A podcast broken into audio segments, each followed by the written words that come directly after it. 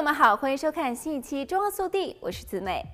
美国仓储式零售商 Costco 以实惠价格出售大包装商品著称，在全球拥有近1.15亿会员，主要分布在美国和加拿大。而全球各地，包括台湾和中国大陆，也有 Costco 的门店。虽然近期美国通胀增长速度有所缓减，但是同比仍然是高达百分之七点七。通胀也是全球多国的头疼问题。Costco 也未能幸免，部分的商品已经涨价，而且二零二三年购物也可能会面临一些潜在的变化。第一，会员费用可能会增加。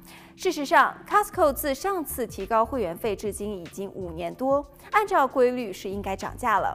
此外，沃尔玛旗下的山姆会员店最近也提高了会员费，因此 Costco 很可能会在明年跟进。目前，Costco 的普通会员费为每年六十美元，而高级会员的费用是一百二十美元。会员费可能分别上涨到六十五美元和一百三十美元，按年计算，并不是一个大幅度的增长。第二，大家可能会在美食广场花更多的钱。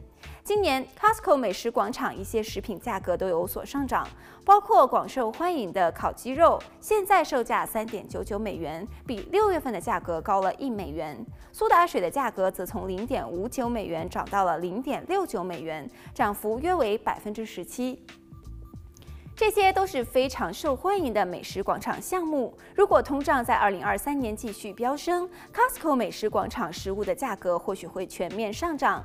但是会员不必担心美食广场的热狗套餐会涨价。这是一种售价一点五美元的热狗和苏打水组合套餐。Costco 承诺将无限期的不涨价。第三点，大家可能会有更多的品牌选择。